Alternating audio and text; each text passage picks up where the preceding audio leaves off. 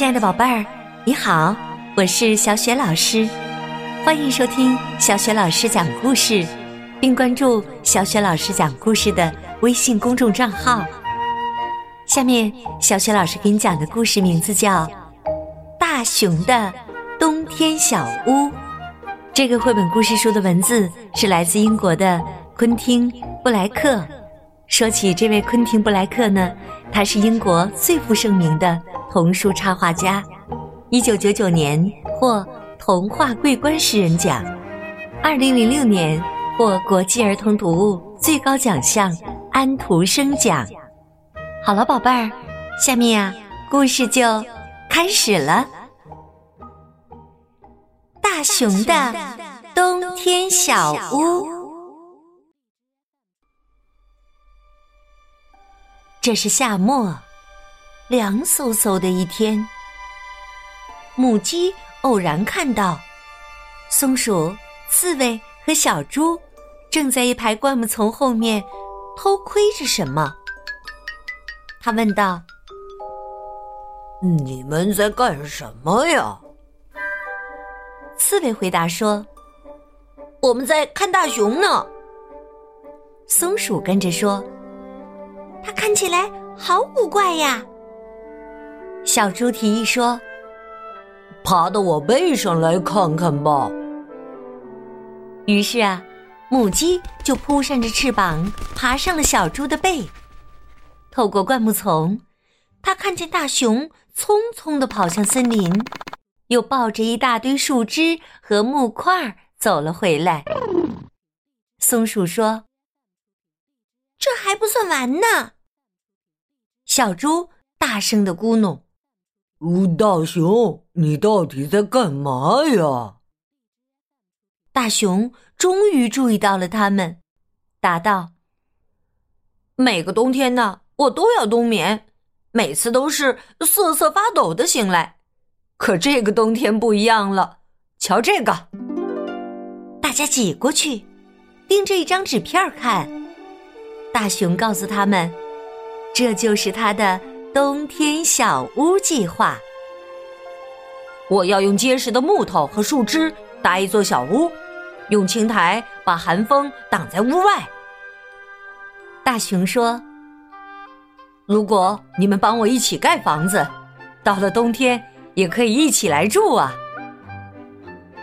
动物们都咯咯的笑了起来，说：“大熊的这个计划真够傻的。”可大熊并不在意，还是用青苔填起了木头之间的缝隙。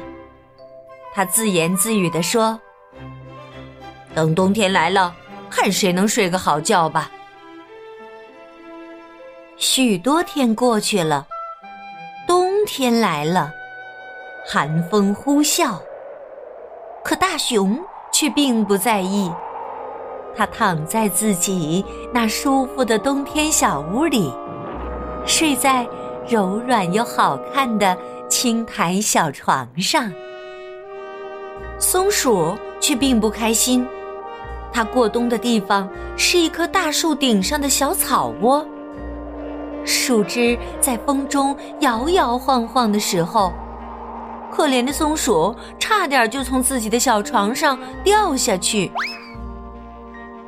大树底下的刺猬也不开心，它习惯了在冬天的落叶丛中蜷成一团，可不管它把身子蜷得有多紧，湿漉漉的树叶还是被大风。吹得四处飞散，无法给它温暖。小猪也不开心的躺在猪圈里，寒风卷走了猪圈里所有的稻草，只留下它独自在石头地上瑟瑟发抖。母鸡站在鸡窝里的横木上，也一样不开心，因为。风嗖嗖的从鸡窝的缝隙里吹进来，让它一个劲儿的打喷嚏。啊切！啊切！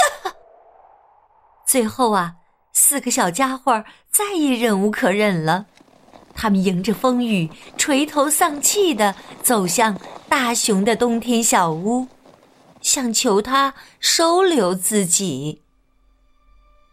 大熊有一副热心肠，他立刻从舒服的青苔小床上爬起来，在墙上开了一个小窟窿，让伙伴们钻进来。他甚至都没有说一句“早知道会这样”之类的话。松鼠、小猪、刺猬和母鸡都向大熊连连道谢，还帮他重新堵上了小屋的窟窿。等干完了这个活儿，大熊就把自己的青苔床让出了一部分给伙伴们睡，还说：“让我们这个冬天。”一起睡个好觉吧。可其他的小动物都觉得又暖和又开心，根本睡不着。他们嚷嚷着：“我们来开个派对吧！”“好啊，好啊，开个派对，开个派对，对，开个派对。”大熊想告诉他们，屋子太小了，没法开什么派对。可这些小家伙。根本不听。先是小猪带着大家玩挖宝藏，等大家为找到宝藏，大熊床上的蜜蜂窝把整个屋子翻得乱七八糟的时候，母鸡又带着大家一块儿唱起歌来。可怜的大熊只想睡觉，但是周围的吵吵闹闹让他根本没法睡。接下来，松鼠又提议开舞会。胖胖的小猪一跳起舞来，就把墙壁震得摇摇晃晃。母鸡站在大熊的头顶上，还一个劲儿的往下滑。松鼠的大尾巴不停的搔着大熊的鼻子。这还不算，刺猬身上的刺还总是扎到大熊的脚底板儿。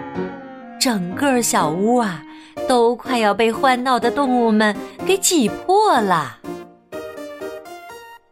舞会结束之后，这些小家伙又开始和可怜的大熊玩捉迷藏。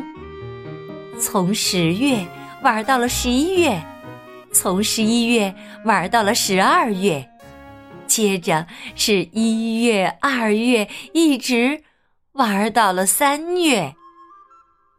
这一天呢，大家一起探头向门外张望，只见一个美妙的春日早晨正向他们招手。再见了，大熊！再见，大熊！再见了，大熊！他们高兴的喊着：“谢谢你啦！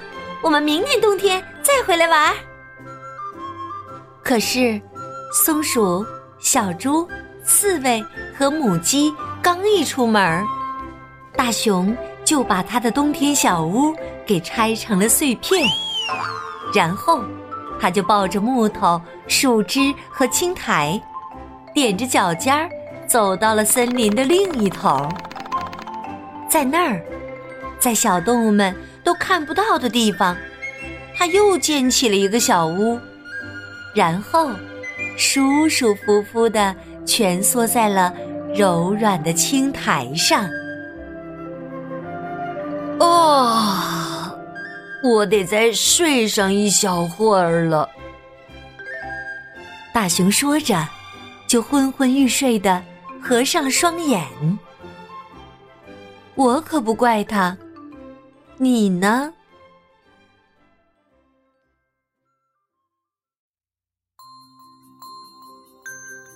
亲爱的宝贝儿？